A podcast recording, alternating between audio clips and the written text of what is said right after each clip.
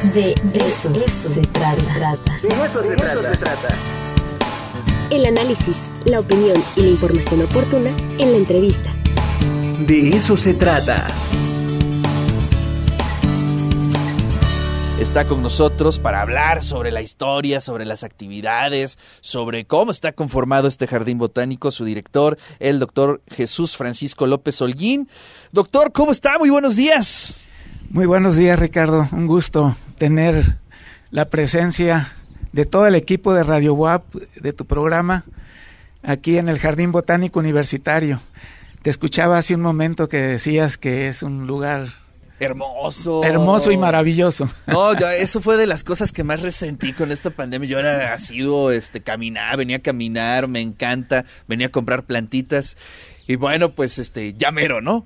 Pues muchas Pronto, gracias. pronto podemos regresar a caminar. Así es, ¿no? Ya, ya está abierto, ¿eh? Ya, perfecto. Ya desde que iniciamos eh, con ingreso a- con actividades en Ciudad Universitaria nos autorizaron a abrir la puerta de manera que, que la comunidad que anduviese, los universitarios que anduviesen dentro de CU, eh, podían ingresar. Y mira, tuvimos la suerte de que los primeros ingresos, en este caso a, la- al- los espacios de Ciudad Universitaria externos a la comunidad, Claro, va a ser al Jardín Botánico. maravilloso. Este día se abre la posibilidad de que asista la sociedad en general, una invitación muy especial a los niños. Tenemos muchas actividades Claro. programadas para ellos aquí. Eh, pues desde las 10 de la mañana pueden ingresar al Jardín Botánico en la, por la puerta 1, solo que indiquen que vienen al Jardín Botánico y ahí nuestros vigilantes de la Dirección de Apoyo y Seguridad Universitaria los van a guiar de cómo llegar al Jardín Perfecto. Botánico. Es muy sencillo porque estamos contra esquina de la puerta 1, Pues- que es por donde van a ingresar. Eh, y bueno, la referencia es a un lado del estadio, ¿no? Y Justo. ahí este, ustedes van a poder entrar. Oiga, doctor, Sí. pero cuéntenos, 35 años de este maravilloso lugar, eh, creado con una visión extraordinaria, ¿no? Este, creo que a lo mejor hace 35 años no se tenía mucho en la agenda eh, la preservación, ¿no? Eh, los temas medioambientales. Y nuestra universidad fue vanguardia en ese aspecto. Y hoy vemos los resultados, maravilloso, ¿no? Así, así es, Ricardo. Yo recuerdo de... Yo ya estaba por aquí hace 35 años y eh, este era un lugar que veníamos a caminar. Exactamente, eran matorrales, no había un cuidado especial. Sin embargo, pues mira, gracias a nuestras autoridades, ahora la doctora Lili, Lili Acedillo, Lili con cariño porque es nuestra compañera, la sentimos, Claro. nuestra compañera además del Instituto de Ciencias, eh, pues le está poniendo mucho interés, nos está dando un importante apoyo, pero mira, se ha venido apoyando fuerte por nuestras autoridades, desde la Vicerrectoría de Investigación y Estudios de Posgrado ahora, con el doctor Ignacio Martínez, y tenemos, mantenemos este lugar mar- maravilloso que además está creciendo, está creciendo, está toda todo el periodo de pandemia estuvimos trabajando aquí, Sí, aquí pues no sí, se no, no, no, se, podía podía descansar de con ninguna todos manera. los cuidados afortunadamente Oiga, doctor, bien. si uno tiene unas cuantas macetitas en su casa y no, Ajá. no te dejan descansar, ya me imagino todo Así el es. trabajo que implica mantener este jardín, ¿eh? Exacto, es, es- son, son casi 11 hectáreas de jardín botánico. Qué maravilla. Sí, un- un- más de 3.100 plantas debidamente etiquetadas de nuestras colecciones en diferentes secciones. Tenemos los diferentes tipos de vegetación bajo diferentes condiciones dentro del jardín botánico. Esas colecciones son las que queremos que nuestros visitantes conozcan, por eso vamos a tener recorridos guiados a las Qué 11 maravilla. y a la una con expertos Para cualquier del jardín. persona, ¿verdad? Cualquier persona que en ese momento se reúna aquí en el acceso del jardín botánico eh, a las 11 y a la una con un instructor. ¿Entre semana o también fines de semana? Ahorita es para hoy, Ok, ok, pero a solicitud de grupos abrimos la posibilidad de hacer recorridos guiados cuando nos lo soliciten el día y hora que nos Vamos a hacer un grupo para todo el grupo, para todo el staff de radio y TV, porque nos encantan las plantitas. Sí. Entonces, un fin El de día de semana hoy- estaría bueno. Así es. El día de hoy en nuestro programa está a las 11 y a las do- y a la una ya definido. Perfecto. Y a las 12 del día, eh, el doctor Alan Combs, nuestro curador científico de colecciones del, del jardín, va a dar un recorrido guiado en inglés, Wow. porque sabemos que en la universidad tenemos visitantes, tenemos extranjeros, que lo que deseen escuchar en inglés. Además, yo creo que es una oportunidad para nuestros alumnos de posgrado donde hay una, un cierto nivel de exigencia en, en el idioma inglés para que practiquen.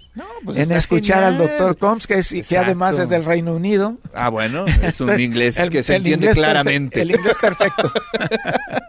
Oiga, doctor, a ver, cuéntenos un poquito sobre algunas joyas que se encuentran aquí alojadas, ¿no? Que usted quisiera resaltar.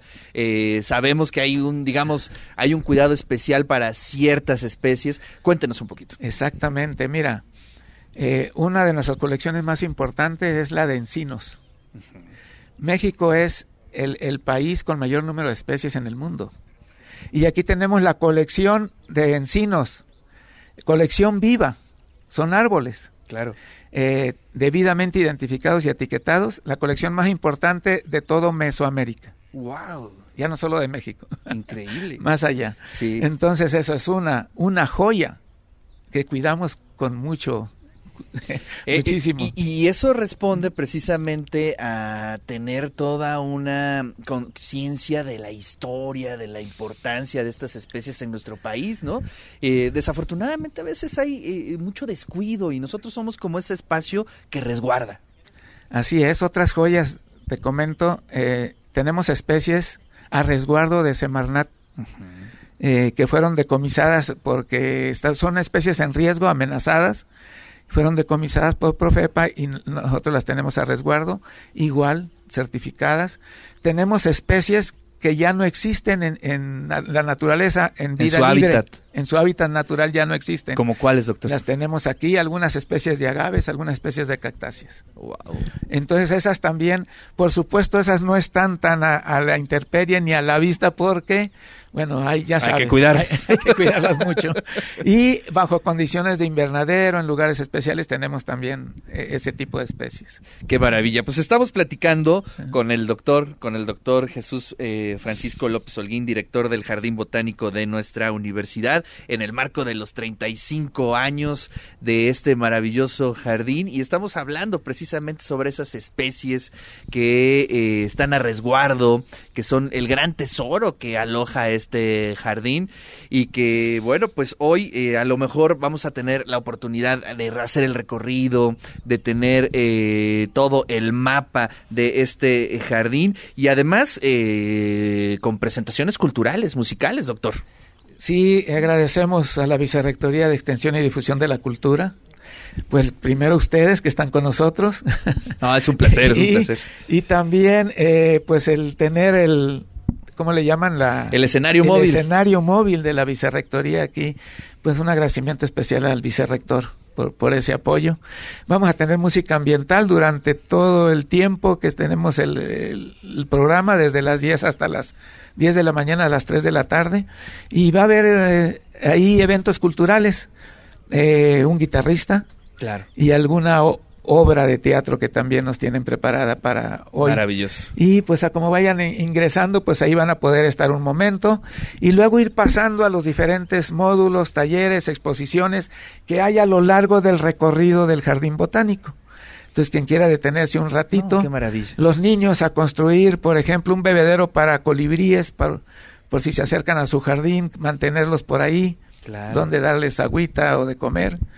Eh, también este, colorear, eh, conocer nuestra exposición de insectos que habitan el jardín, esto con apoyo del Centro de Agroecología del Instituto de Ciencias. Claro. Vamos a tener aquí una exposición de insectos.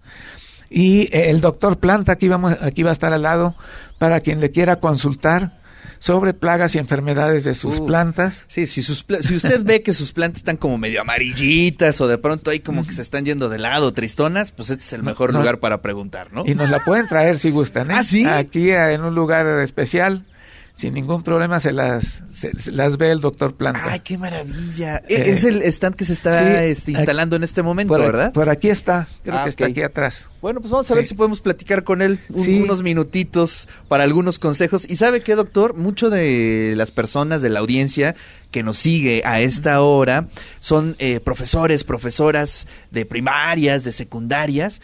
Eh, pues les hacemos la invitación, ¿no? Para que puedan hacer una visita guiada aquí al jardín. Exactamente, pueden programar ya. eh, tenemos el correo jardín.botánico, no se olvida. No, no, no. Clarísimo. Jardín.botánico arroba correo.ua.mx Claro. para que nos escriban. Eh, los van a atender directamente un área eh, que atiende esas solicitudes Maravilloso. y se les programa. Todo esto, obviamente, en, coordinación con la Comisión Institucional Claro. para el tema de la pandemia. Eh, Claro. eh, eh, solicitamos el- la autorización y se programa sin...